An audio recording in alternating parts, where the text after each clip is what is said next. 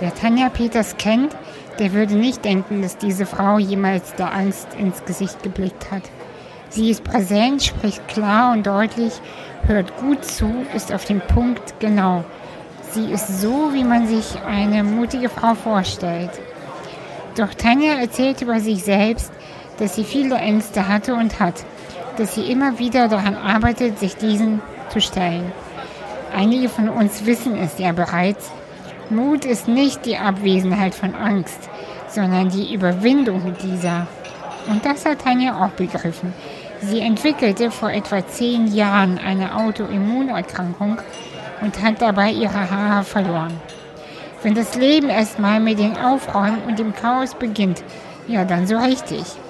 Es folgte eine herausfordernde Zeit, aus der Tanja viel, sehr viel gelernt hat und daraus ihr Business kreiert hat. Heute bringt sie Frauen bei, wie sie mehr Mut in ihr Leben lassen, wie sie mutiger in allen Bereichen werden und Tanja spricht offen über den Mut, sich selbst zu lieben. Denn manchmal ist die Sache mit der Selbstliebe easy und manchmal scheint es ein Ding der Unmöglichkeit zu sein. Selbstbestimmung und Selbstwirksamkeit erleben, ob nun im Leben oder im beruflichen Kontext, erfüllt uns mit Sinn, sorgt für die nötige Freiheit und kann ein guter Beitrag zum persönlichen Glück sein. Und genau dafür braucht es vor allem eine große Portion Mut. Die gute Nachricht, Mut ist ein Muskel und kann jederzeit trainiert werden. Nun lernen wir aber alle, wie das alles geht. Mit Freude, Pragmatismus und einfachen Umsetzungsstrategien.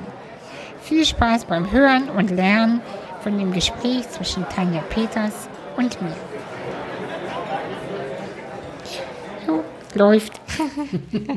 Hallo Tanja. Hallo. Schön, dass wir uns ähm, heute in Köln treffen. Stimmt, genau. Äh, in meiner Heimat sozusagen. Ja, genau.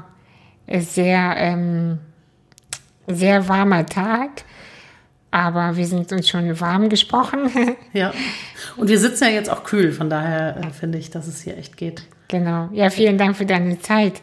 Ähm, wir kennen uns ja schon. Ähm, ich habe bei dir mal ein Coaching gebucht. Mhm. Und ich finde dich äh, ziemlich cool. Und ähm, was ich so von dir sehe und kenne und habe gedacht, du bist die perfekte Frau für meinen Podcast auf jeden Fall. Ich freue mich, ich bin ganz gespannt, ja, worüber weil, wir sprechen. Genau, ja, ich auch. Ich, äh, du weißt ja, ich mache mir nie Gedanken. Mhm. Ich habe äh, keine Ahnung, was gleich kommt. ja, magst du dich mal vorstellen? Ja, gerne. Also Tanja Peters. Ähm, bin Her Herzenskölnerin, so würde ich das irgendwie immer sagen. Ich äh, fühle mich irgendwie in diesem Fleckland besonders wohl. Ähm, ich mache Menschen mutiger, das ist der Slogan, mit dem ich unterwegs bin. Das heißt, meine Idee ist irgendwie mit Mut gelingt ein Leben aus vollem Herzen. Also so die Idee von hab eben Angst, hab eben Sorge, hab Zweifel. Wichtig ist, dass du trotzdem gehst. Und das mache ich als Speakerin, als Autorin, als Coach und habe da so meine Schwerpunkte. Also viel mit Selbstständigen arbeite ich, weil da brauchst du eben immer den Mut auch ins, wir haben eben schon gesprochen, ins Marketing zu gehen, in Verkauf zu gehen, in die Positionierung zu gehen. Und mein neuestes Baby ist sozusagen der Körpermut. Also auch da äh, ist es nicht, ähm, beim Mut geht es gar nicht so um dieses laute, dynamische, sondern eher um die leise Stimme, die sagt, äh, mach dein Ding und auch auf deinen Körper bezogen. Also lass dich nicht abhalten davon, wenn irgendwas nicht perfekt ist, nicht funktioniert, nicht glatt genug ist, sondern äh, Leben, Leben aus vollem Herzen. Und äh, genau, das sind so die Themen, die mich antreiben und die mich dazu bringen, jeden Morgen aufzustehen und viel zu arbeiten. so. Das ist ja. schön, aber machst du auch mal Pause, oder? Wir sprachen eben drüber, genau. Ich habe das Liegen für mich entdeckt, also gerade bei der Hitze, das Rumliegen und äh, äh, Löcher in die Luft äh, starren oder schauen. Äh, deswegen, ja, ich mache auch Pausen. Aber da gibt es äh, Optimierungsbedarf. Also es gibt da Entwicklungsbedarf bei mir immer, wenn es um Pausen geht. Da darf ich noch besser werden. Ja, ähm, dein neues Thema ist der Körpermut. Mhm. Warum? Ähm, ich arbeite ja auch immer mit den Themen, die, oder das machen wir meistens als Coaches, ja, mit den Themen, die uns selber so schwer fallen oder uns ein Leben lang begleitet haben, weil wir oft an der Stelle viel lernen und das können wir dann irgendwann weitergeben. Und Körper war für mich immer ein Thema in Form von Das sehen ja jetzt die Hörer nicht, aber ich bin eher etwas dicker geraten. Und ich habe schon, weiß ich nicht, mit 14 meine erste Diät gemacht. Und da war das Thema gesetzt, dass ich eigentlich ständig äh, mit meinem Äußeren unzufrieden war, auch egal mit welchem Gewicht, dass ich immer irgendwie entweder vor einer Diät, nach einer Diät oder in einer Diät war. Mhm. Und ähm, das immer mein Thema war, wie kann ich einen Körper annehmen, der nicht dem Schönheitsideal entspricht? Wie kann ich damit irgendwie fein sein? Und daran habe ich jetzt äh, gefühlt 35 Jahre gearbeitet. Und jetzt ist die Zeit gekommen, das in die Welt zu geben. Und äh, das ist wirklich, also meine neueste Theorie ist, das ist ein Kurs auch für Frauen nur. Meine neueste Theorie ist, dass ich denke, dass wir Frauen deswegen noch nicht weiter sind in der Wirtschaft, in der Politik, mehr Geld verdienen, weil wir uns immer so bremsen lassen von dem Äußeren, was eben noch nicht perfekt ist, noch nicht gut genug ist. Das kann ich nicht machen. Ich kann nicht auf die Bühne gehen, weil ich nicht die Figur dafür habe. Und meine Idee ist, äh, ich habe Bock, da ein Stück die Welt zu verändern. Mhm. Also, dass die Frauen in die Kraft kommen, in die Eigenliebe kommen und sich nicht mehr davon abhalten lassen, ihr Ding zu machen. Ich habe gerade tatsächlich so äh, ganz viele Gedanken gehabt und äh, habe hab die Hoffnung, dass ich keinen davon verliere.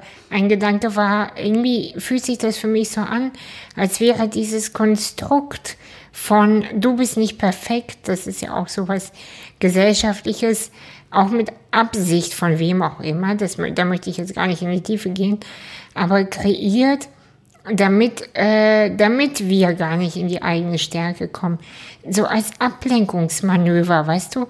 Das, es fühlt sich manchmal so für mich an, solange die Weiber, äh, sagen wir es so anders, die Menschen, weil Männer haben ein bisschen andere Probleme, aber das haben sie auch. Solange die Menschen äh, am struggeln sind, mhm. was alles nicht stimmt, was alles nicht passt, können die ja gar nicht die Welt verändern. Da kommen die gar nicht dazu äh, coole Dinge zu kreieren, zu machen. Die sind dann immer so beschäftigt mit, ja, wie du sagst, mit äh, vor der Diät, in der Diät, nach der Diät. Oder äh, bin, ich, äh, bin ich gut genug, bin ich dies, bin ich das? Und immer dieses Überlegen und Zweifeln. Mhm. Also eigentlich ganz schön praktisch, um gar nicht in die Stärke zu kommen. Total. Und ich glaube, das ist auch so ein bisschen so ein äh, fast schon Marktwirtschaftsgesetz. Ne? Also Marktwirtschaftgesetz, solange wir unzufrieden sind, ein Stück, äh, konsumieren wir.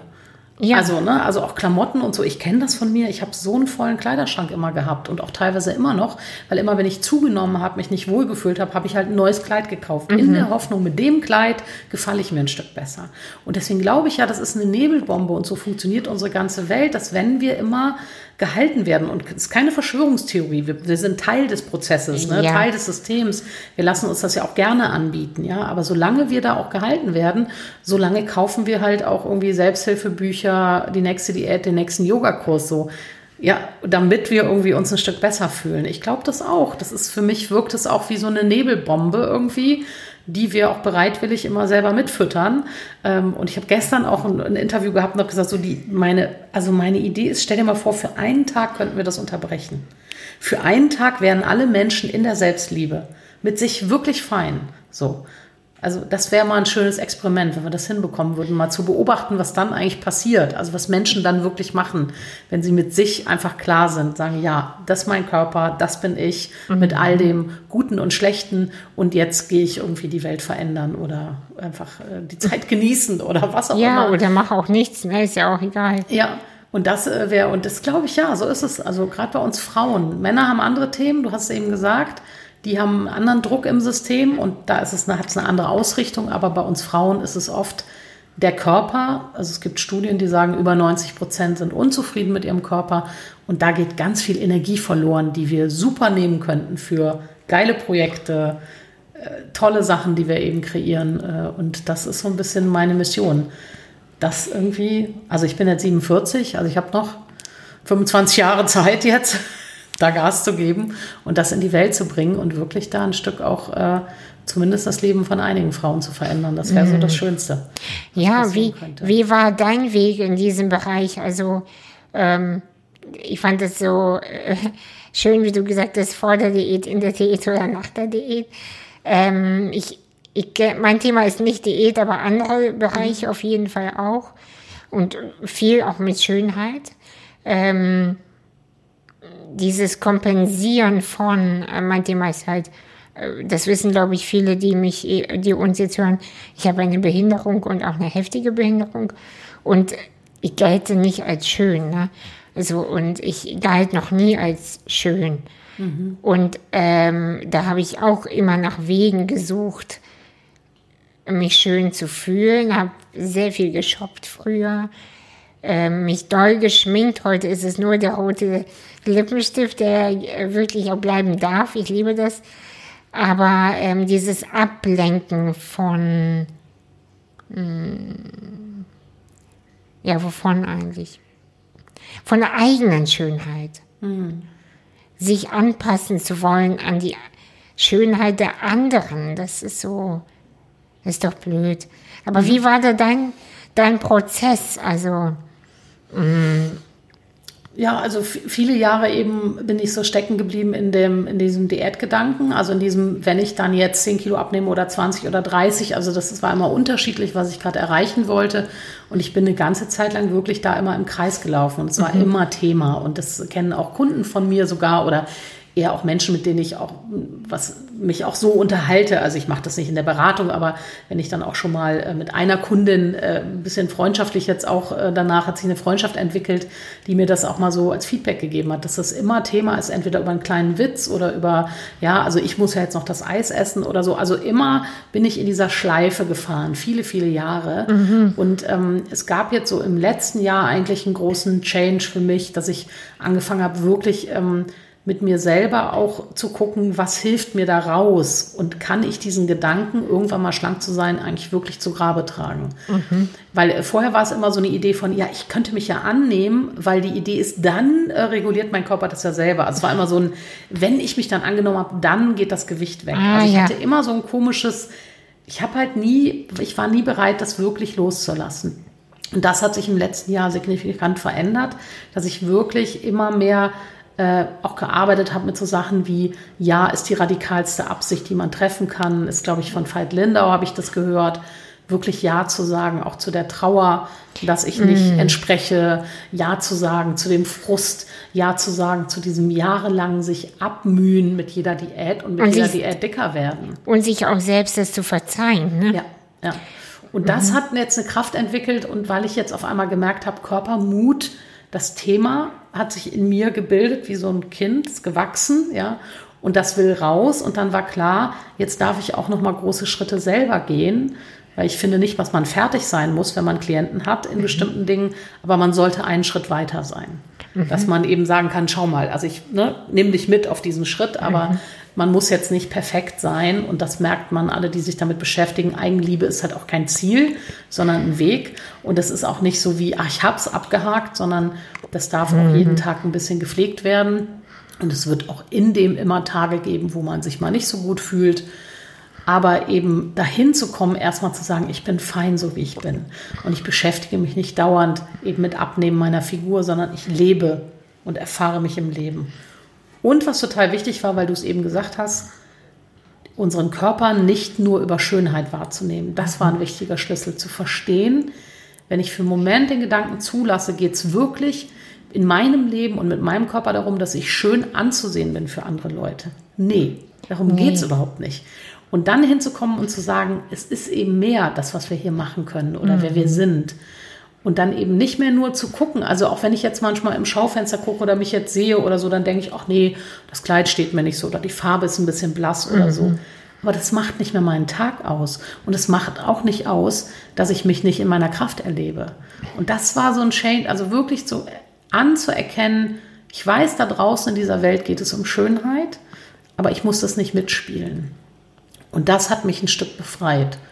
Und dann passiert eben das Tolle, wenn du dann mehr in die Eigenliebe kannst, das wirst du vielleicht auch kennen, dann kannst du auf einmal wieder schöne Sachen in dir sehen. Dann guckst du eben nicht drauf, wie dick ist gerade dein Hintern, jetzt für mich, sondern ich gucke mir halt meine Locken an. Hm. Oder ich lächle mir zu und denke so, du bist eine Granate. Weißt so. du was, das ist ganz witzig, dass du das gerade sagst, weil ich habe letzte Woche mit ähm, äh, einer Frau darüber gesprochen. Sie hat mich auch gefragt, wie also wie hast du es geschafft, dich so schön zu finden? Und dann habe ich genau das gesagt. Ich konzentriere mich auf das, was ich schön finde an mir. Und ich gucke nicht die ganze Zeit auf die Sachen, die mich stören oder immer gestört haben, sondern da gucke ich liebevoll dran vorbei. Und ich gucke bewusst mehr auf die Sachen. Zum Beispiel finde ich meine Nase wunderbar. Ja, also meine Nase, die, die finde, da, da würde ich nichts dran verändern. Und dann gucke ich mir, wenn ich, wenn meine Augen manchmal so äh, geschwollen sind morgens, ähm, weil vor allem bei den heißen Temperaturen, dann gucke ich dann zweimal länger auf die Nase, ja, weil die, weil die gut ist. So, und das sind so simple, fast schon bescheuerte Tricks, aber das hilft. Das hilft total. Total. Und ich glaube wirklich, es ist auch nicht, ist auch nicht die Aufgabe unseres Körpers. Also die Aufgabe unseres Körpers ist nicht irgendwie maximal schön und glatt zu sein.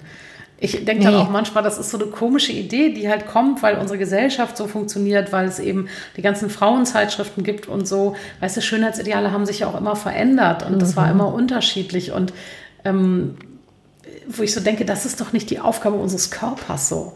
Ja, und, und, und da auch hinzugehen und sagen, ich spiele das Spiel auf einer Ebene nicht mehr mit. Und ich glaube, das ist irgendwie die Befreiung. Und dann, und das kennt man auch, wenn man sich in einen Partner verliebt. Ich weiß nicht, wie das mit deinen Partnern waren, ob die immer äh, sozusagen lieber auf den ersten Blick waren oder ob es auch Menschen gab, wo du dachtest, ja, so ist jetzt nicht mein Typ. Und dann unterhältst du dich einen Abend mit jemandem. Und auf einmal, so im Rausgehen, ist das der schönste Mensch für dich. Ja, genau, das, das zum einen. Ich kenne das aber auch bei attraktiven Menschen, dass ich mich äh, genau das an, mit denen unterhalte und denke,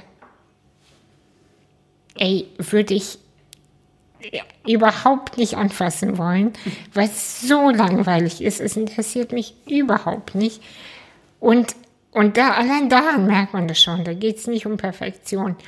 Ähm, ich war eher lange damit beschäftigt, äh, jemandem gefallen zu wollen. Ich habe immer gedacht, Männer akzeptieren mich nicht, weil ich zu behindert bin. Das kennst du vielleicht ande, anders, ne? Das, diese, Total. also so immer dieses, er will mich nicht, weil ich behindert bin. Er will mich nicht, weil ich meine Arme nicht perfekt heben kann. Bis ich irgendwann verstanden habe, es geht um so viel mehr und wir müssen uns einfach auch entscheiden, glaube ich, wirklich bewusste Entscheidungen treffen. Wie möchte ich leben? Worum soll es mir gehen? Und wenn es, wenn jemand danach leben möchte, immer straffen ähm, Körper zu haben, schlank, und das das Credo ist von allem, okay, dann ist es aber auch einfach nicht meine Welt. Und das ist auch okay. Ich wollte gerade sagen, das ist auch, das glaube ich wirklich wichtig, auch zu sagen, wenn das für jemanden wichtig ist und wenn das ein ganz hoher Wert ist, dann soll er den bitte leben. Ähm, aber so zu tun, als müsste das für uns alle der Wert sein. Ich denke halt auch, also wir Frauen sind dann auch so mit Schönheit, das ist ja so ein bisschen Glückssache. Also wie symmetrisch kommst du auf die, also ne, Ja, bist du auch ja. gebaut oder eben funktioniert dein Körper oder nicht? Hast du Locken oder glatte Haare so? Ja. Und, ähm, es ist so ein bisschen so ein Glücksspiel und dann zu sagen, und das, dieses Glück oder Pech äh, bestimmt dann mein Leben. Und was ich spannend finde, auch manchmal so, alle wollen sich irgendwie schön äh, fühlen oder finden. Und aber mit anderen Kriterien gehen wir auch so um, dass wir sagen, ah, ich kann mich nicht so durchsetzen, ist aber auch vielleicht nicht so schlimm. Oder ja, ich habe nicht so viel Humor oder ich kann nicht so lustige Geschichten erzählen. So, das ist okay. Aber wir mögen doch bitte alle irgendwie gleich aussehen und gleich schön sein. Da denke ich auch manchmal Leute, nee, das ist so wie eine Eigenschaft, die du hast, wie ein, wie ein Talent oder so. Ja, oder auch Intelligenz. Ja. So. Ja, manchmal hast du halt, bist du halt gesegnet und hast mehr bekommen und manchmal bist du halt an der Stelle nicht so gesegnet oder Nein. wie auch immer und hast da weniger bekommen. Naja, oder du bist in einem Jahrzehnt oder Jahrhundert geboren, wo dein Körper als schön gilt. Zum Beispiel. Oder in einem Land geboren, wo dein Körper als schön gilt. Und dann wieder bist du im falschen Jahrhundert reingeboren. Und das passt dann wieder nicht. Also das kann es, kann ja nicht die Wahrheit sein. Ja. Und ähm, ja, und ich glaube auch, weißt du, diese Selbstzweifel, die kommen leider gar nicht, also die kommen oft gar nicht von innen, sondern wenn man fragt, bist du schön, dann gleichen wir uns immer mit der Gesellschaft ab. Findet die Gesellschaft mich schön? Nein, also bin ich nicht. Aber wenn man fragt, nur du, jetzt ohne Gesellschaft, fühlst du dich gut, fühlst du dich schön, dann würden mehr Frauen, glaube ich, ja beantworten. Weil Weil sie ich- das so differenziert bekommen, wie du das jetzt machst. Genau, weil, weil ich, ich ähm, muss mir selbst zugeben, musste irgendwann mir zugeben, ich fühle mich gar nicht hässlich. Fühlte ich mich auch nie. Deswegen bin ich auch so angeeckt oft in meinem Leben, weil ich dachte, was haben die denn alle? Ich bin doch normal, ich bin doch richtig eine heiße Braut, weil ich mich so gefühlt habe. So mein Körpergefühl ist einfach positiv oder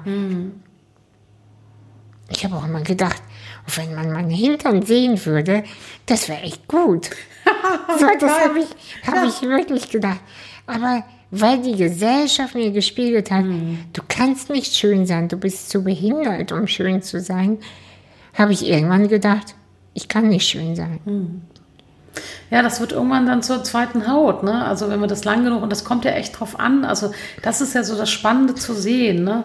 Dass ähm, es eben Menschen äh, gibt, die ähm, äh, entweder nicht, nicht schön sind oder eine Behinderung haben, eine Krankheit haben, oder es gibt ja auch Menschen, denen, die haben einen Unfall und dann auf einmal gibt es eine neue Situation mit, äh, habe ich letztens von einer gesehen, die beide Beine verloren hat bei einem Unfall als junges Mädchen oder jemand, der halb verbrannt ist bei einem, bei einem Sportevent. Das gab es in der Embrace-Dokumentation, die wirklich Ja, ja, ja. äh, hast du gesehen, ja? Und, Ja. Äh, und die halt eben vorher einem Ideal entsprochen haben, vielleicht sogar, und dann auf einmal über eine Erkrankung, über einen Unfall auf einmal raus sind aus diesem Normalen. Genau. Wie sieht man aus? Und ähm, dass es Menschen gibt, die dann das das halten können und das ins Positive bringen und ihr Leben wieder genießen können, das hat eben, glaube ich, auch viel damit zu tun, wie resilient sind wir und was haben wir auch vielleicht mitbekommen, wie sehen wir Welt und so. Es liegt eben nicht einfach daran, sind wir schön oder nicht. Und das auch zu verstehen, dass die Mechanismen, man sagt ja auch, wenn jemand wirklich positiv ist und mit sich fein ist und alles, das sind Leute, die, wenn sie auch so einen Unfall haben, nach vier bis sechs Wochen wieder ein ähnliches Lebensgefühl haben. Egal, was Schlimmes passiert ist. Und es gibt eben Leute, die sind anders, kommen anders von der Grundeinstellung oder haben vielleicht in ihrer Kindheit, Jugend schlimme Sachen erlebt, dass sie eher so pessimistisch sind und eher so warten darauf, dass das nächste Schlimme passiert. Und das sind dann auch Menschen, die solche Situationen dann wirklich umhauen. Ja, und, und wenn man so merkt, so, dass es einfach so eine Baseline gibt, wie Leben auch funktioniert, ne, dann merkt man ja bei dir, dass du sowas hast. Also sowas, dieses sich schön äh, fühlen oder äh, auch so äh, besondere Dinge kreieren, ja, und so eine Schaffenskraft und so. Und das ist eben manchmal auch ähm, vielleicht einfach vielleicht Glück, dass wir es haben. Vielleicht erarbeiten wir es uns, aber dazu musst du die Kraft haben und so. Und ich glaube, für mich hat es auch viel mit Demut zu tun. Weißt du, so zu erkennen, ja, ich bin vielleicht dick gemeint in diesem Leben. So, ich kann da jetzt weiter sitzen bleiben und mich darüber grämen oder ich kann akzeptieren, dass es so ist. Und ich kann darauf gucken, dass ich totales Kommunikationstalent habe. Ich kann auf der Bühne Menschen begeistern. Ähm, ich habe jetzt meine Online-Kurse abgedreht. Du, ich setze mich hin mit einem Kamerateam und spreche dir 24 Videoimpulse runter. Die mussten einmal schneiden bei einem Video. Ansonsten habe ich alles die meisten Sachen beim ersten Mal drauf gesprochen. Das ist ein Talent. Ja, das ist ein So. Talent. Und da kann ich entweder sitzen und sagen, ja, aber ich bin ein bisschen dicker. Oder ich kann sagen, wie geil, guck mal, was ich alles in der Kiste habe. Und da habe ich eben ein bisschen Pech gehabt. Äh, Da habe ich eben auch eine Anlage bekommen und äh, eine Art von Erziehung genossen, dass ich das eben nie in den Griff bekommen habe, das Thema. Was meinst du, wie wärst du anders, wenn du schlank wärst? Who knows, ne? Ich weiß es nicht. Ich war ja zwischendurch, also ich habe durchaus auch mal 50 Kilo gewogen, so mit, ich sag jetzt mal Anfang 20, gibt so Bilder von mir, wo ich entsprochen habe. Ehrlich gesagt war ich da ja gerade immer nach der Diät. Also war ich gerade schlank und musste immer sehr aufpassen. Also nur Zigaretten und schwarzen Kaffee war dann oft angesagt. Ähm, das war sicher nicht gesund. Und ehrlich gesagt habe ich dasselbe Selbstwertthema gehabt wie mit einem anderen Körper. Also das Genau. äh, habe ich immer, ich war immer nicht, also ich habe immer noch mal geguckt, ach, die haben dann größeren Busen oder äh, Dann ging das nämlich auf andere Bereiche über, Genau. oder? Und was ich auch mal festgestellt habe, das fand ich total spannend. Ich hatte, als ich Abteilungsleiterin war, zwei Frauen bei mir in der Abteilung, die diesem Idealbild total entsprochen haben. Schlank, groß, blond, wirklich so. Bam. Bam, genau. Und mit denen habe ich mich irgendwie angefreundet. Wir hatten eine schwierige Situation auf der Arbeit, bevor ich Abteilungsleiterin wurde. Und irgendwie waren das meine Freundinnen, auch als ich dann in die Führungsrolle gegangen bin. Und wir sind immer mittwochs hatten wir unseren Tag, sind wir zusammen essen gegangen. Und sind wir zu so einem Lieblingsitaliener gegangen. Es war so ein Riesending, ähm, mhm. so ein, weißt du, wo du so einkaufen kannst und essen kannst. Ne? Ah, ja, in so einer Riesenhalle und da waren immer viele Leute. Und ich hatte damals keine Haare und dann sind wir da immer ich etwas dicker mit Glatze und diese beiden Frauen. Und ich habe immer so die Fantasie gehabt, ah, was denken eigentlich Leute, wenn die uns so zusammen sehen? Und ich habe das so beobachtet und dachte so, meine Herren, ey, die werden die ganze Zeit angestarrt, die können nicht in Ruhe essen. Die Typen neben uns haben wirklich quasi mit der Zunge aus dem Mund da gesessen. Äh, das ist mir so auf den Sack gegangen. Mhm. Äh, und ähm, äh, ich habe dann gedacht, und dann, wenn die, die eine von denen war ein bisschen rundlicher, also die musste auch immer aufpassen. Und da habe ich gedacht, ja, wenn die dann jetzt mal fünf Kilo zunimmt, dann wird direkt über ihren Hintern was gesagt. Während ich so raus war auf der Nummer. Also ich wurde nicht so beachtet. Ich war ein bisschen unsichtbar. Mhm. Und ich habe aber in dem Moment gedacht, wie cool, ich kann jetzt hier einfach essen. Ich werde nicht die ganze Zeit angestarrt. Ich werde nicht angesprochen. Ich habe hier meine Ruhe und habe so gedacht, das ist auch irgendwie, die tragen auch was, die schönen Frauen. Und dann habe ich mit der einen mal drüber gesprochen, wie machst du das, dass du das nicht siehst, also dass sich das nicht nervt. Und dann hat sie gesagt, du Tanja, ich habe das abgeschaltet. Ich will gern so aussehen. Ich will deswegen nicht mehr die Haare dunkel machen oder mhm. so. Ich mag halt kurze Röcke so. Ich will die tragen. Und sie hat gesagt, weißt du, was da dran hängt, ist aber auch zu wissen, egal wo ich hingehe, ich werde immer über mein Aussehen sofort in eine Schublade gepackt. Mhm. Du glaubst doch nicht, dass ich auf ein Seminar komme und irgendeine andere Frau mich sympathisch findet. Du glaubst doch nicht, Scheiße, dass und sie hat so gehecht. Sie hat so gehecht wahrscheinlich. Ja. Und da sagt sie, du glaubst doch nicht, mhm. dass irgendjemand denkt, dass ich irgendwie was drauf habe. Du glaubst doch nicht, dass irgendjemand denkt, dass ich äh, äh, studiert habe. Oder Ey, so. aber wie ehrlich. Ja. Wie ehrlich. Mhm. Und da habe ich zum ersten Mal auch den Schmerz der schönen Frau verstanden. Habe gedacht, ach so, die Nummer kostet auch einen Preis. Ja, das sich ja. auch mal klar zu machen. Es geht einfach nur um unterschiedlichen Preis und jeder trägt was. Und die schönen Frauen tragen eben dann, ich werde nur für meinen Körper gesehen. Mhm. Oder ich werde total bewertet von den Männern eben als Objekt von Sexualität. Und da habe ich mal so verstanden, ach, okay, das ist egal, was du sozusagen hast, was dir nicht gefällt oder gefällt. Alles immer kommt mit einer, mit einer Schattenseite oder kommt mit einem Preis. Und das hat es dann für mich auch nochmal verändert, zu sagen, vielleicht kann ich damit Frieden schließen, dass ich einfach, dass bei mir einfach andere Themen sind. Ja, wobei, weißt du, was du eben gesagt hattest, da war ich unsichtbar. Das hat mich, das hat mir kurz wehgetan, weil ich mich an meine eigene Unsichtbarkeit erinnert äh, äh, gefühlt habe. Ich hatte ganz lange dieses Problem, ich bin unsichtbar für Männer. Also mhm. es war lange mein Thema. Ähm, ich habe gedacht, wie kann ich mich sichtbar machen als Frau? Mhm wie kann ich auch als schön gelten? Mhm. Und weil ich habe auch einige attraktive Freundinnen, wenn ich mit denen unterwegs war, war natürlich klar, dass auch in der Schule, Berufsschule oder Studium die ganzen Jungs damals Kontakt mit mir knüpften, nicht wegen mir, sondern mhm. um an meine Assistentinnen zum Beispiel ranzukommen oder an äh, meine Freundinnen. Hm. Das hat mich wirklich lange Jahre fertig gemacht. Weil ich habe gedacht, ich bin nichts wert, ich bin zu hässlich, ähm, bin zu behindert und so weiter. Bis ich oh, gesagt habe, für mich, also wirklich gedacht habe, ich muss damit aufhören, hm. mich selber unsichtbar zu fühlen. Weil wenn ich immer denke, wenn ich in einen Raum schon komme und denke, keiner sieht mich, keiner sieht mich, hallo, keiner sieht mich. Ich bin so behindert, ich bin so behindert. Ich sende ja. Mhm. Und wir können das kopfmäßig nicht greifen, weil keiner würde sagen, hey, du hast gerade gesendet, dass du unsichtbar bist und zu behindert bist. Aber fühlen tun mhm. wir es alle. Und ich bin mir sicher, dass die, der, der Moment, wo wir uns zu behindert, zu dick, zu klein, zu groß, was auch immer fühlen, das senden wir und die, anderen, und die anderen spüren das und übernehmen das als Spiegel. Mhm.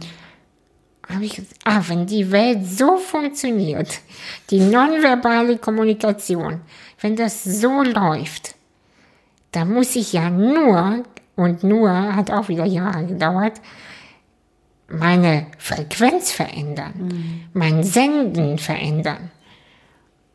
Du, seitdem läuft's. Muss ich so, so formulieren. Also so richtig. Ich, ich bekomme richtig oft gespiegelt, ey, du bist so eine attraktive Frau. Mhm. Und es ist dann gar nicht so, dass ich in eine Arroganz gehe und denke, ey, ich bin voll geil, sondern dann gucke ich diesen Menschen an und denke, wenn du nur wüsstest, was es alles mich gekostet hat. Mhm. Aber danke, mein Senden funktioniert. Ja, ja und das glaube ich auch, das ist ja oft, also das haben wir ja auch oft, wenn wir mal wegkommen von diesem Ne, also äh, ich sage jetzt mal Heidi Klum, äh, ja, dieses. Äh, ich finde sie gar nicht hübsch. Natürlich, also natürlich ist das keine schöne Frau, weil da fehlt natürlich was, zumindest das, was wir sehen. Also ich ja. sehe die ja als wirklich auch äh, fies da in ihrem Fernsehen und so. Und das sieht man halt mittlerweile, finde ich. Mhm. Ähm, und aber jetzt sagen wir mal so von den Idealen oder von einem Figur oder Gewicht oder so ist das ja so ein bisschen so, wie man sich das irgendwie vorstellt.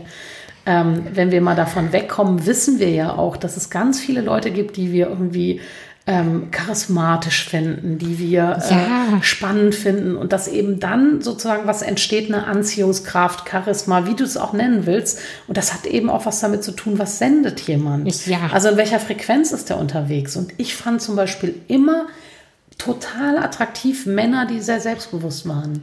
Männer, die wirklich so dieses so stehen im Leben und so dieses und ich fand auch kleine Männer früher total stark. Ich bin ja 1,65, 1,66, fand auch so auf Augenhöhe zu sein mit einem Mann. Ich habe immer große Freunde gehabt, aber eigentlich fand ich die kleinen Kompakten irgendwie so rein körperlich besser oder mhm. schöner oder wie auch immer. Ja. Aber ich habe immer gemerkt, wenn so Typen kamen, die so ein bisschen auch so Großmaul waren, aber wo was hinter war, so, das hat mich angezogen. Und das hatte nie was zu tun mit, also Haarfarbe, Gesicht oder so, sondern es hatte eher was damit zu tun, dass ich so ein Gefühl hatte von, da ist echt ein Mann drin, da ist jemand, der weiß, was er will, der irgendwie im Leben steht und so. Und das wissen wir alle. Und dann sagen wir, ja, ja, das stimmt, aber ja, der erste Blick ist halt abchecken äh, zu dem, was wir sehen. Ich nenne das immer Sehgewohnheiten, was wir irgendwie bekommen, Fernsehen, Netflix, die ganzen Serien, alles das, was wir gucken. Und das ist der erste Blick. Und dann gleichen wir ab. Und du sagst es ja immer so schön. Ne? Ich, wenn ich komme, das hast du mal zu mir gesagt, wenn ich komme, brauchst einen Moment, weil ich, ich passe nicht in die Sehgewohnheit der Menschen. Ja, ja, ja. Und es braucht diesen Moment und den gilt es auszuhalten. Wenn wir anders sind, gilt es diesen Moment auszuhalten, aber noch nicht zu sagen, okay, ich bin raus, sondern auszuhalten, aha, jetzt braucht jemand einen Moment, aha, Rollstuhl, ja, oder bei mir, aha, dicker, ja, um dann und dann zu gucken, okay, jetzt unterhält man sich oder hat Kontakt oder so und dann zu merken, ach, und jetzt kommt eigentlich das, worum es im Leben geht. Genau. Jetzt kommt dann Witz, Humor, äh, Tiefe, Intelligenz, was auch immer. Mhm. Und dann merkt man, dann ist eigentlich das Spiel, was Freude macht und die Verbindung. Ja, und auch, ähm, wenn man sich selbst nicht immer hinter diesem Thema versteckt. Weil oft beobachte ich auch, dass man äh, die Behinderung, das war ja lange meine Blase, aber ich beobachte das auch bei Menschen, die sich mit Figur viel beschäftigen, in, ins, äh, ich sag mal, übergewichtige oder unter, das ist völlig egal. Ähm, das ist irgendwie so eine Art Versteckspiel, mhm. weil solange ich das Thema habe, ich bin zu dick, ich bin zu behindert, ich bin, ne? Mhm. Immer dieses zu. Ich bin zu dünn, zu klein, zu. Mhm. Ich habe zum Beispiel eine super äh, Frau, auch neulich im Podcast gehabt, Maike. Maike ist fast zwei Meter groß. Mhm. Hammerfrau. Die kommt in einen Raum, man sieht sie, genauso wie man dich und mich sieht. Mhm. Und sie sagte auch, sie hat sich immer kleiner gemacht, als sie ist, hat immer höher gesprochen, als sie es eigentlich möchte. Oh, Na, um sich kleiner dadurch mhm. zu machen. Und super interessant. Und da hatten wir das auch im Gespräch, dass man sich dahinter so gut verstecken kann. Auch, mhm. ja, ich habe diesen Job nicht bekommen, weil bin ja zu behindert. Ich habe keine Beziehung, weil ich mit meinen Armen nicht bewegen kann. Mhm. Also, können wir nicht einfach entspannt leben? Mhm. Können wir nicht einfach entspannt sagen, es wird sich eh nicht verändern. Es wird so bleiben. Es wird so bleiben. Total. Und da bin ich auch, dass ich jetzt, ich habe angefangen, ein bisschen auch Interviews zu führen, so zum Thema Körpermut. Und dann habe ich ganz oft äh, Leute auch, die dann sagen, ja, und dann, wenn man sich halt angenommen hat, dann kann man ja überlegen, ob man sich verändern will. Wo ich so denke, okay, ihr habt es immer noch nicht verstanden. Es geht nicht darum, dass man sich irgendwie verändert. Natürlich kannst du das machen, so wie du morgen deine Bude blau streichen kannst. Ja, aber Genau. darum geht es eben nicht bei Eigenliebe. Es ist nicht das Wenn-Dann-Prinzip. Und es geht nicht darum, dass Was man auch dann für ein Selbstbeschiss, ne? So dieses, ich akzeptiere mich selbst und dann werde ich meinen Traummann kennenlernen. ja. Wenn ich abgenommen habe, dann lege ich los. Was ist so ein Optimierungswahn, dass ich so denke, das ist doch, also machen wir mit anderen Dingen auch nicht. Unser Körper ist da aber so eine schöne Zielscheibe geworden über die letzten Jahre und das ist wirklich, also es ist Wahnsinn, wie viel Leid und Schmerz da auch so kollektiv dran hängt. Das merke ich immer in der Arbeit, dass ich denke, boah, ey, da ist so viel Trauer und Versagen und Ja. Ähm, und da genau geht es dann wieder rein. Im Januar gibt es ja die ganzen Angebote. Jetzt endlich fit werden, jetzt endlich ne, Miss Sporty Ja. und was weiß ich. Und so. Und da wird dann eben rein verkauft. Wir sprachen ja eben drüber über, das sind so Nebelbomben. Da wird dann rein verkauft, was wir wieder alles tun müssen, damit wir endlich optimiert sind. Äh, mir sagen ja Leute immer so, ja, wenn du dich so wohlfühlst, ähm, also wenn du gesund bist, dann ist ja in Ordnung, wo ich so denke, ja, ich werde schon irgendwann einen Preis dafür zahlen für mein Gewicht. Aber das ist ja nicht die Frage so. Also ist ja immer so eine Idee, ja, dann veränder's halt. Ja, Mann, dann sei halt erfolgreich oder dann sei halt endlich mal lustig. So. Ja, ja. Das sagen wir auch nicht zu Leuten. Da akzeptieren wir ja auch, dass die bestimmte Anlagen haben, Eigenschaften haben. Aber bei Thema Körper, äh, da glaube ich, gibt es eine große Da wird Idee Disziplin, äh, Disziplin erwartet, ne? Von, ja, irgendwie schon, ja. Das ist echt spannend. Und eigentlich geht es, wie du sagst, um entspannt leben und ein Leben haben nach den Werten, die man sich, die man sich wünscht und eben auch die Dinge, also das Leben so bei den Hörnern zu greifen und zu sagen, mal sehen, ob ich nicht doch irgendwie den Erfolg bekomme, so wie ich bin. Mal sehen, ob ich nicht doch auf die Bühne komme, so wie ich bin. Und, ähm, und dafür brauchst du auch Vorbilder, finde ich. Also dafür brauchst du auch Leute, die vorgehen und die das zeigen. Ne? Also auch Leute wie du, die auf die Bühne gehen. Und ähm, du hast ja mal gesagt, du hast nicht Lust, dass äh, deine Behinderung dein Marketing ist, ja? Ja, ja, genau. Die über was anderes sprechen und die eben einfach da sind und sagen, ich bin halt jetzt hier und ich bin Sprecherin, ja. Und genauso brauchst du Leute wie mich, die eben auf die Bühne gehen und sagen, siehst du, man braucht keinen dünnen Hintern, um das zu tun. Du kannst auch so sprechen, ja, auch mit einem dicken Hintern. So. Und ich glaube, das braucht es, damit eben wirklich eine Vielfalt kommt in die Sehgewohnheiten und damit es eben wirklich über die Jahre vielleicht, wenn wir das alle gemeinsam anstoßen, so wird, dass es eben nicht mehr nur ein, eine Idee gibt von so ist Menschsein, sondern dass es ganz, ganz viele Ideen davon gibt. Und äh, das wäre natürlich äh, ein Traum. So. Was ist für dich persönlich schön? Was empfindest du als schön? Also ich kann, ich merke, ich merke, das habe ich schon äh, ganz oft gehabt, dass ich es nicht trennen kann voneinander. Also du hast eben auch gesagt, wenn es so Menschen gibt, die vermeintlich schön sind, aber wenn dann irgendwie Bullshit kommt oder wenn Leute dann, weiß ich nicht, irgendwie äh, ihren Alltagsrassismus auf einmal auf den Tisch bringen oder so, dann kann ich Schönheit auch nicht mehr sehen, also vermeintliche Schönheit. Deswegen, ich glaube, bei mir ist es echt oft eine Kombination auch aus ähm, aus irgendwie fühlen, also wie ist die Energie oder ne, das, was ich mir gerade angucke. Also wir sind ja jetzt hier an einem schönen Ort, ne, wo wir die Podcasts aufnehmen und du hast ja schon gesagt, ja, hier ist eine gute Energie. Also ich Ja. finde, das kommt eben zusammen. Also du kannst eine schöne Couch hinstellen und einen schönen Garten haben, aber das kann irgendwie eine komische Energie haben, dann nehme ich das nicht als schön wahr. Und genauso ist es mit Essen oder mit Orten, mit Menschen so. Das ist, glaube ich, für mich immer eine Kombination aus irgendwie Hülle, also das, was wir sehen mit dem Auge und auch was darunter liegt. So. Das, was wir fühlen und nicht fa fassen im wahrsten Sinne Ja, können. ja. Ich kann es nicht fassen. Ja. Und was ich merke, also da will ich auch ganz ehrlich sein, ich habe viele Jahre eben dünn auch schön gefunden. Also wirklich auch, und ich erwische mich jetzt zunehmend dabei, dass ich bei Filmen und so denke, oh, die ist aber sehr dünn. Ach so, also dass ich merke, ich finde das gar nicht mehr so schön und also es zieht mich nicht mehr so wie früher. Und dass ich so merke, ja, ich verstehe, warum das einfacher ist für die Modebranche. Weil das ist einfach einfacher zu schneidern. Das stimmt, ja, ne? ja, so, stimmt. Wenn man dick wird, man wird ja unterschiedlich dick. Das ist einfach schwieriger. Ja. Ähm, und dass ich dann merke, dass ich wirklich auch je öfter ich auch sehe, ich habe gerade eine indische Serie gesehen. Und da ist die Hauptdarstellerin sehr, sehr dünn, auch fast schon, dass man so Knochen sieht, was ich nicht mehr schön finde, aber da, da werden viele indische Frauen gezeigt und eben auch kräftigere Frauen. Und da habe ich wieder so gemerkt, ah, ich habe gar nicht mehr so diese Sehgewohnheit, dass ich immer auf das Dünne gucke, sondern ich fange auch an, eben äh, oder zunehmend äh, auch dicke, kräftige Frauen schön zu finden. Und nicht mehr zu sagen, ach, die ist dick deswegen, sondern einfach zu sagen, ach, die sieht aber toll aus. Oder mit diesem Saris, ne, diese bunten mhm. Vielfalt. Ähm, ich merke, dass sich meine Sehgewohnheit verändert hat, jetzt auch über die Arbeit dass ich das wirklich auch äh, zunehmend äh, rund auch als schön sehe. Ne? Ja. Aber es ist eben immer die Kombination. Also es ist nie das Äußere irgendwie, sondern es ist auch immer das, was noch kommt. Auf was, was ich so persönlich sehr schön finde, ist, wenn ich das Gefühl habe, dass das, was der Mensch sagt, er wirklich auch fühlt. Mhm. Also so dieses, diese Integrität, weißt du, so, dass ich, ich, ich fühle, das ist die Wahrheit. Mhm.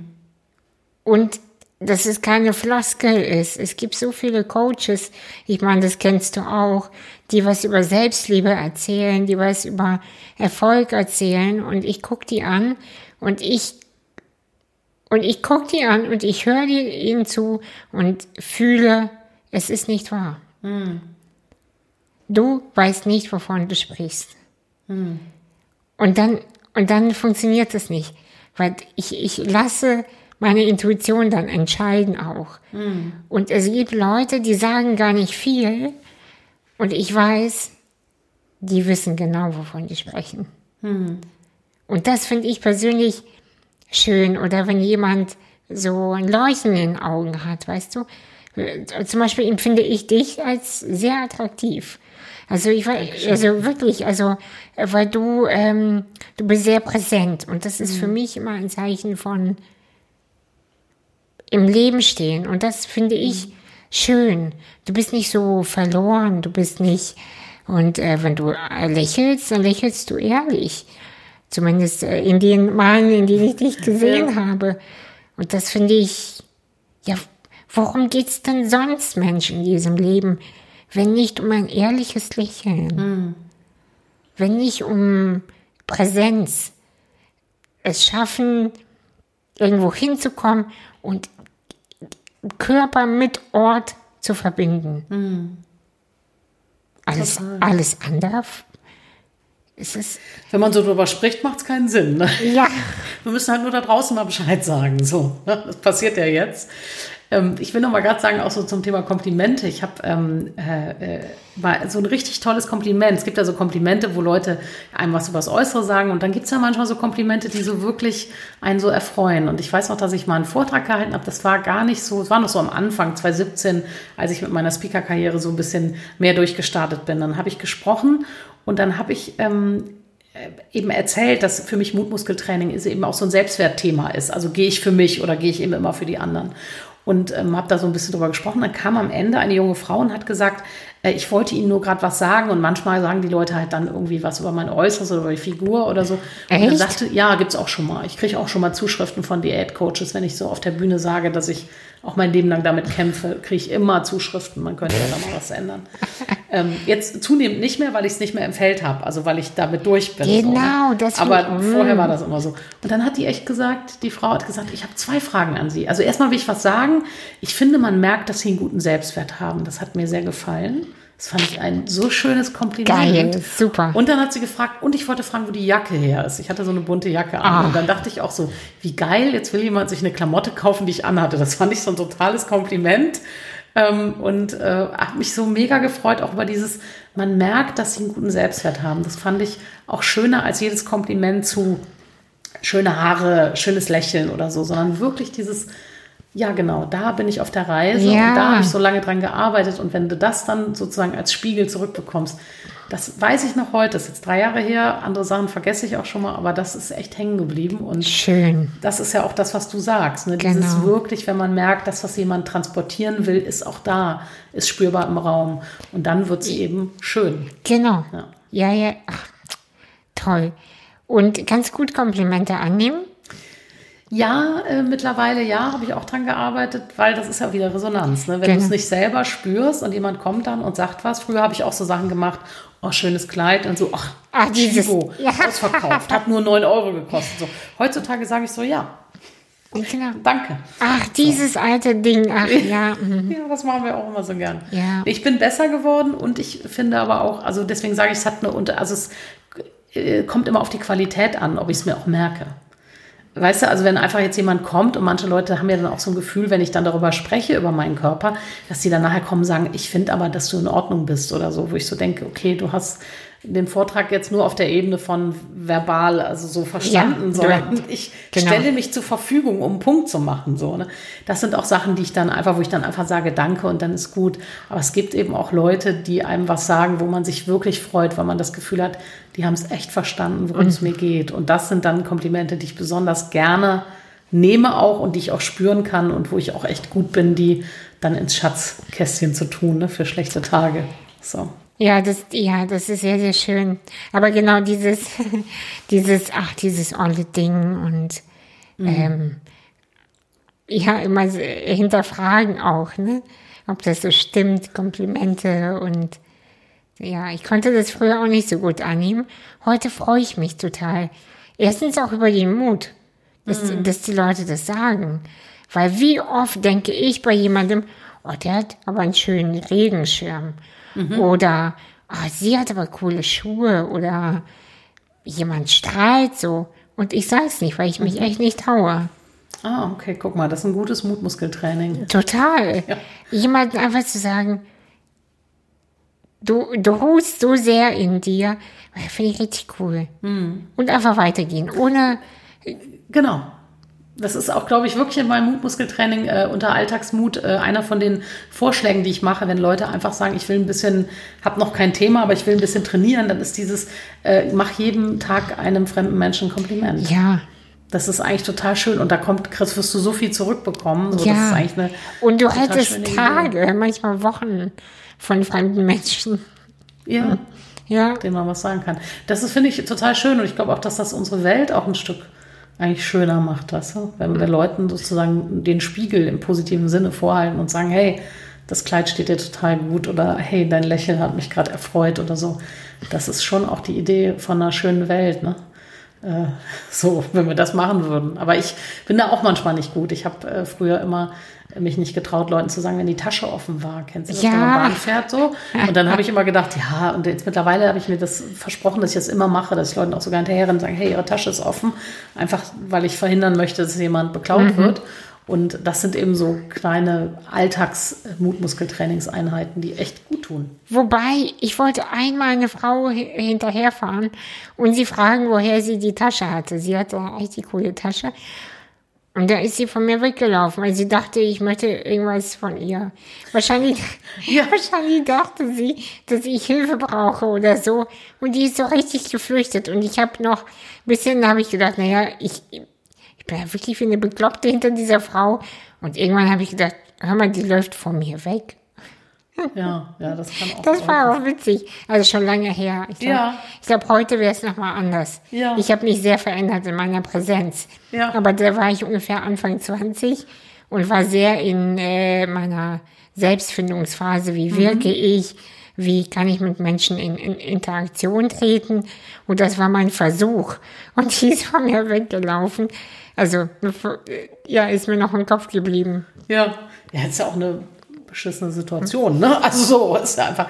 Aber auch das, da denke ich so, ähm, ja, das sind halt so die Dinge, die einem so passieren und die man dann entweder wieder sagen, ja, weil ich ne, behindert bin, oder man kann eben sagen, okay, das war irgendwie ein schlechter Moment und wer weiß, was die vorher erlebt hat. Ja, vielleicht wurde sie mal von jemandem überfahren im Rollstuhl oder, genau. oder hat Angst oder ach, man weiß ja gar nicht, Ja. auf was man tritt. ähm. Genau. Man fährt ja manchmal einfach durch so ein Lebens, geht oder fährt durch so einen Lebensfilm, ja, und irgendwie löst was aus oder irgendwas. Eben. Und es hat ganz oft mit uns als Mensch im Kern ja nichts zu tun, ja, so. Genau Aber das, das. Ähm, Wir dürfen, ich sage ja immer, wir dürfen das sowohl das Negative nicht zu persönlich nehmen Mhm. und das zu Positive aber auch nicht, weil nichts davon hat mit uns zu tun. Ja. Leider. Das ist leider positiv. Das habe ich auch irgendwann gedacht. Ich habe so einen, äh, so einen Spruch jetzt für Körpermut, was es auch dann so als Wallpaper fürs Handy gibt. Ne? Dieses, äh, deine Meinung zu meinem Körper ist für mein Leben nicht relevant. Mhm. Und das stimmt ja in beide Richtungen. So. Also ja. zu sagen, natürlich ist es schön, wenn wir was Positives hören, mhm. aber das ist eben auch nicht die Marschrichtung. Es geht immer darum, was wir fühlen. Und äh, eben ist es eben schmerzhaft, was Negatives zu hören, aber auch das ist nicht wahr und eben hat keine Relevanz. Es geht darum, was fühlst du mit dir, ja, und wie geht's dir mit dir selber? Also das ist das, was relevant ist. Ne? Mhm. Aber das ist, stimmt, das ist eben leider auch für die Komplimente. Das muss man sich dann auch immer sagen. Muss man leider auch sagen. ja, und das irgendwie, wenn einen die Leute so feiern für manche Sachen oder so, ich kenne das ja auch auf der Bühne, ne? Dann ja. komme ich nach Hause und dann äh, ist mein Mann so wie immer zu mir. Dann sage ich auch, kann ich ein bisschen mehr Applaus haben? Ja, ich ja, habe ja. gerade tausend Leute haben gerade für mich applaudiert so. Und dann merke ich so, ja, auch das ist nicht relevant. Ja. So, es geht darum, wie du morgen aufstehst und wie es dir geht mit dir und ob du fröhlich bist ja. und glücklich dich fühlst. Ja. Das ist das, worum es geht. Ne? Ja, ja. Ähm, eine, komm, wir sprechen schon seit 50 Minuten. Ach du Schande. Ja, aber trotzdem eine Sache will ich noch ansprechen, weil die fand ich so interessant und ich glaube, das interessiert viele Menschen. Als du eben meintest, dass du nach Vorträgen öfter von Diätcoaches E-Mails mhm. bekommen hast. Und dann hast du ganz kurz im Nachsatz erwähnt, aber jetzt weniger, weil das nicht mehr in meinem Feld ist. Mhm. Ähm, ich weiß, was du meinst, mhm. aber ähm, was meinst du? Vielleicht kannst du mhm. es nochmal erklären. Und wie bekommt man Dinge ins Feld und aus dem Feld? Also Feld, damit meine ich in der Tat auch die inneren Überzeugungen jetzt, auch die wir haben. Und ich habe halt ich würde jetzt sagen, bis vor einem Jahr im, im Grunde genommen. Also ich weiß, dass letztes Jahr im September nochmal so ein Peak war für mich äh, von Zweifel und äh, weil ich halt über die letzten Jahre immer mehr, immer mehr zugenommen habe und dass ich sagte, jetzt ist aber wirklich Schluss. Und dann habe ich da Heilbehandlungen gehabt. Also ich arbeite ja auch viel äh, spirituell, Schamanen und so. Eine große Heilbehandlung, fahre in die Schweiz, gehe schwimmen, bin total konfrontiert auch mit einer anderen dicken Person und wo ich so merke, boah, ich habe so viel Abwertung auch in mir für die, für mich, also wirklich schlimm und ähm, und werde dann auch noch beschimpft auf der Rückfahrt äh, von zwei Amerikanern, äh, wirklich, die sagen, ist doch klar, dass die fette Sau irgendwie vier Sitze einnimmt. Ich saß auf so einem Vierer am Rand, habe nicht vier Sitze eingenommen, egal, und haben dann noch weitergemacht und das war so das erste Mal. Gefühlt. Und das war, obwohl du äh, von der Heilung von dem Heil ich hatte diese Heilbehandlung und dann war ich in die Schweiz für einen Job gefahren und war da noch einen Tag und war extra ins Badi gegangen. Dann hat eine Freundin noch ein Bild von mir gemacht. Also da sind so an einem Wochenende so ganz viele Dinge passiert und dann werde ich so beschimpft und das hat mir noch mal gezeigt. Krass. Und damit meine ich nicht, dass wir das schuld sind, aber damit meine ich, wenn das Gesetz der Resonanz stimmt, ja, und wir haben das eben, diese Abwertung in uns, dann werden wir auch oft damit im Außen konfrontiert. Und das habe ich an dem Wochenende so gemerkt, dass ich so dachte, die haben was gesagt, was ich selber heimlich glaube. Mhm. Und das hat mich so getroffen, dass ich so gemerkt habe, ich glaube das doch selber eigentlich. Und das war, glaube ich, der Moment, wo ich gedacht habe, okay, ich möchte einen Weg finden, das nicht mehr zu glauben. Ich möchte einen Weg finden, wirklich zu glauben, dass ich wertvoll bin, dass ich eine attraktive Frau bin, dass ich was zu sagen habe und dass das alles nicht abhängt von fünf Kilo mehr oder weniger oder auch 30 Kilo mehr oder weniger. Und das war, glaube ich, der Wendepunkt. Da habe ich angefangen, wirklich an dem Thema mit mir zu arbeiten und angefangen, diese Programme zu machen und das Exposé zu schreiben fürs Buch. Und, und da habe ich jetzt irgendwann gemerkt, ich bin wirklich, ich sag mal so 98 Prozent fein mit mir. Ja, 100 würde ich nie sagen, aber irgendwie ist gerade so ein Gefühl von, ich kann das gut sehen, ich kann das gut nehmen, ich bin so. Ich, natürlich habe ich Tage, wo ich mich irgendwie schöner finde und ne, so, aber ich bin fein mit mir, ich kann das annehmen und ich kann auch so der Trauer ins Gesicht gucken, dass ich eben nicht so dünn bin in diesem Leben. Ja. ja so ist es halt so. Und ich glaube, das und seitdem ich das sozusagen erarbeitet habe, ist diese Idee von, ah, es könnte ja doch eine Diät geben, die mir hilft. Es könnte ja doch irgendwie jetzt auf einmal das Gewicht weggehen. So. Die gibt es nicht mehr in mir. Und seitdem es die nicht mehr in mir gibt, ziehe ich das im Außen nicht mehr an. Und das war spannend. Also als ich 2017 mhm. auf einer großen Bühne hier E-Werk für Gedankentanken gesprochen habe, da war ich voll in dem Film. Ich hatte gerade zugenommen, mein erster großer Auftritt. Ich wollte toll aussehen. Mir passte kein Kleid mehr in meinem Kleiderschrank. Ich war so frustriert, dass ich dachte, ey, jetzt stehst du vor dem größten Erfolg bis dahin deines Lebens, auch so riesig groß gemacht. Und jetzt hast du das höchste Gewicht. Ja, und deswegen war das an dem Abend Thema bei mir. Und deswegen hatte ich am nächsten Morgen erstmal zehn Diätcoaches im Postfach, die sagten, du hast das im Nebensatz gesagt, ich kann dir helfen. Ja, so, und deswegen, das meine ich mit im Feld haben. Also haben wir es im Körper, haben wir es in unseren Gedanken, kreisen wir darum, dann wird es auch das im Außen immer wieder geben, dass Leute genau uns da ansprechen. Und ich will damit nicht sagen, wenn man durch ist, dass es nicht auch übergriffige Menschen gibt oder die gerade selber so begeistert sind, weil sie 50 Kilo abgenommen haben, die dir dann eine E-Mail schreiben. Aber die Wahrscheinlichkeit, dass du das äh, zehnmal bekommst, ist halt geringer. Dann bekommst du es nur noch einmal so. Das ist, und wie man es aus dem Feld bekommt, äh, das ist ein Prozess. Das ist eine Entscheidung. Mhm. Ich will das wirklich, ich bin bereit, das loszulassen. Mhm. Bin die bereit, auch die Bilder zu sehen von früher, wo ich sehr schlank war und das zu betrauern und zu verabschieden. Ja. ja und das wirklich loszulassen ja. und zu akzeptieren, auf einer tiefen Ebene anzunehmen. Und das ist ein Prozess. Mhm. Das ist wirklich die Entscheidung. Das war wirklich auch bei mir so eine Entscheidung. Kann ich das, will ich das loslassen? Oder will ich nicht den alten Schmerz, weil den kennst du ja, ne? Den Scheiß kennst du. Oh. Und dann ja. weißt du nicht, wozu wechselst du das jetzt ein. Ne? ja, weil das Neue ist noch nicht da. Genau. Genau, und äh, ja, sich bewusst von dem Drama verabschieden. Mhm. Also, weil das ja schon so ein inneres Drama ist. Total. Das, ja, ja, diese Entscheidung, die kenne ich von mir auch. Möchte ich mich wirklich verabschieden von dem Gedanken oder von dem Fühlen, mir passiert so viel Pech, weil ich behindert bin? Mhm. Weil dann müsste ich ja Verantwortung übernehmen. Weil dann, hinter was verstecke ich mich denn dann? Mhm. Ach, naja, ich habe ja noch die Familie, dahinter kann man sich auch noch gut verstecken. Also, ne, mhm. es, es gibt so viele Bereiche, hinter die man sich verstecken kann. Und wenn man alles loslässt, dann bist du mit dir selbst konfrontiert. Und du hast auf einmal wahnsinnig viel Zeit. Das fand ich ja so, dass ich so dachte, Ach so. Also, also ja, und Kapazität auch. Ja, ne? also. weil ich sonst ist da so viel Zeit drauf gegangen. Und ich will nicht sagen, dass ich jetzt nicht, also ich achte zum Beispiel darauf, dass ich nicht noch mehr zunehme, weil ich einfach auch an dem Gewicht bin, wo ich so denke, nee, es sollte jetzt nicht mehr werden. Und ich weiß ja, dass meine Essgewohnheiten irgendwie so sind, dass es eher mehr wird, so da achte ich drauf. Aber ansonsten bin ich halt nicht mehr beschäftigt mit Diätbüchern lesen oder irgendwie wieder mal irgendwas gucken dazu oder so, wo ich so denke, ich habe auch einfach signifikant mehr Zeit für eben so einen Kurs wie Körpermut in die Welt zu bringen oder das nächste Buch zu schreiben. Mhm. Ähm, und äh, mein Mann hatte auch so einen schönen Blick. Mein Mann ist auch im Moment, der ist sowieso eine psychische Erkrankung, also Depression, Migräne, Schmerzen und so. Und der hat auch sehr viel zugenommen, auch wahrscheinlich durch Medikamente und einfach auch durch die Situation.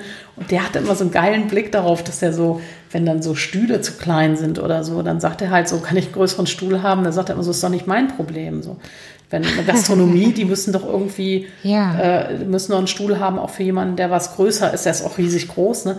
So, ähm, dass der einfach so sagt, aber das ist doch nicht mein Problem. Oder wenn was kaputt geht, weil ich so schwer bin oder so, äh, das ist doch nicht mein Problem. So, das ist doch einfach das Problem der Leute, zu ignorieren, dass es eben auch Menschen gibt, die eben äh, schwerer sind oder größer ganz sind. Ganz ehrlich, ganz ehrlich, hat er total recht. Ja, total. Also das, das, ja, das, genau. Warum, warum sollte er sich wahrscheinlich als Zwei-Meter-Typ, ich, ich ja, habe hab ihn noch nie gesehen, ähm, warum sollte er sich an so einen Pupsstuhl anpassen? Ja. Er als Mensch, Individuum, passt sich an einen Gegenstand an. Hm. Ja, bitte, also, ja. Ja, aber das finde ich so einen guten Blickwinkel, dass wir oft ja so eine Scham haben und sagen, oh peinlich, jetzt ja, äh, ja, ja. ist irgendwas nicht, jetzt passe ich da nicht hin oder ähm, und, und er dreht es halt genau um und sagt so, nö, so ist doch ein Restaurant, die sollten doch davon ausgehen, die haben ja auch einen Kinderstuhl so für kleine Menschen so. und dann muss man halt auch mal drei Stühle für große Menschen haben so. und das finde ich eigentlich einen schönen Blick auch wieder ähm, äh, zu sagen, ja, äh, worum geht's denn eigentlich? Ja, wir sind halt individuell und äh, ja, ich weiß, Stühle, äh, äh, Eiskaffeestühle kommen anscheinend immer nur in einer Größe, aber äh, es gibt eben unterschiedliche Menschen und darauf könnte man ja auch vorbereitet sein. Ne? So. Das stimmt. Also ich finde deine Arbeit sehr, sehr wertvoll, allein schon, allein schon wegen dieser kleinen Anekdote oder Geschichte, dass man wirklich denkt, ja, Mist, ey, wenn ich einen Café aufmachen würde, hätte ich wirklich daran gedacht? Wahrscheinlich nicht. Ja. Da, dafür hätte ich dann an breite Türen gedacht. Ja. Für mich. Ja. Aber ja, genau. Und deshalb ist es so wichtig, dass wir über Dinge sprechen. Deswegen ist es so wichtig, dass wir uns nicht verstecken und äh, uns gleich machen. Wir mhm. sind nicht alle gleich. Mhm. Wir sind alle gleich viel wert. Mhm. Aber wir sind nicht gleich. Das funktioniert nicht. Das, eine Gesellschaft ist öde, wenn alle gleich sind. Aber Total. das zu fordern immer und zu erwarten, pff, hm. ist schwierig. Ja, wir sind äh, jetzt quasi am Ende schon des Gesprächs. Möchtest du noch irgendwas an die Frauen, vielleicht auch Männer? Ich weiß, deine Zielgruppe sind Frauen, aber ich finde, ich finde Männer auch so toll und Männer haben auch Probleme. Aber ich glaube nicht das. Also ich habe wirklich ähm, jetzt auch äh, viel recherchiert, auch mit Männern gesprochen und so. Ich merke immer, die haben, äh, natürlich gibt es auch Männer, die unzufrieden sind mit ihrem Körper, aber es ist nicht, die, die lassen sich aus meiner Sicht nicht so abhalten von Dingen. Ja, das stimmt. Also die haben zwar die, oh, ich habe eine Wampe bekommen, so, ne? Aber deswegen gehen die jetzt nicht irgendwie nicht schwimmen oder machen nicht irgendwas oder gehen nicht zum Klassentreffen. Mhm. So. Oder denken, sie bekommen irgendeinen Job nicht. Also die haben einen anderen Druck im System, das sehe ich auch. Ähm, deswegen glaube ich, dass dieses Programm, was ich mache und die Art und Weise, wie ich es mache, ist halt für Frauen gut.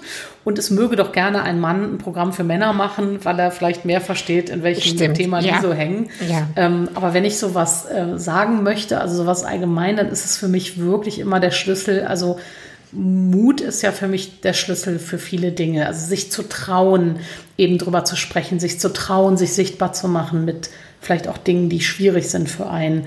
Und ähm, und ich glaube, es ist eben wichtig zu verstehen, dass das Mut eben immer dann erst kommt, wenn wir auch Sorgen und Ängste haben.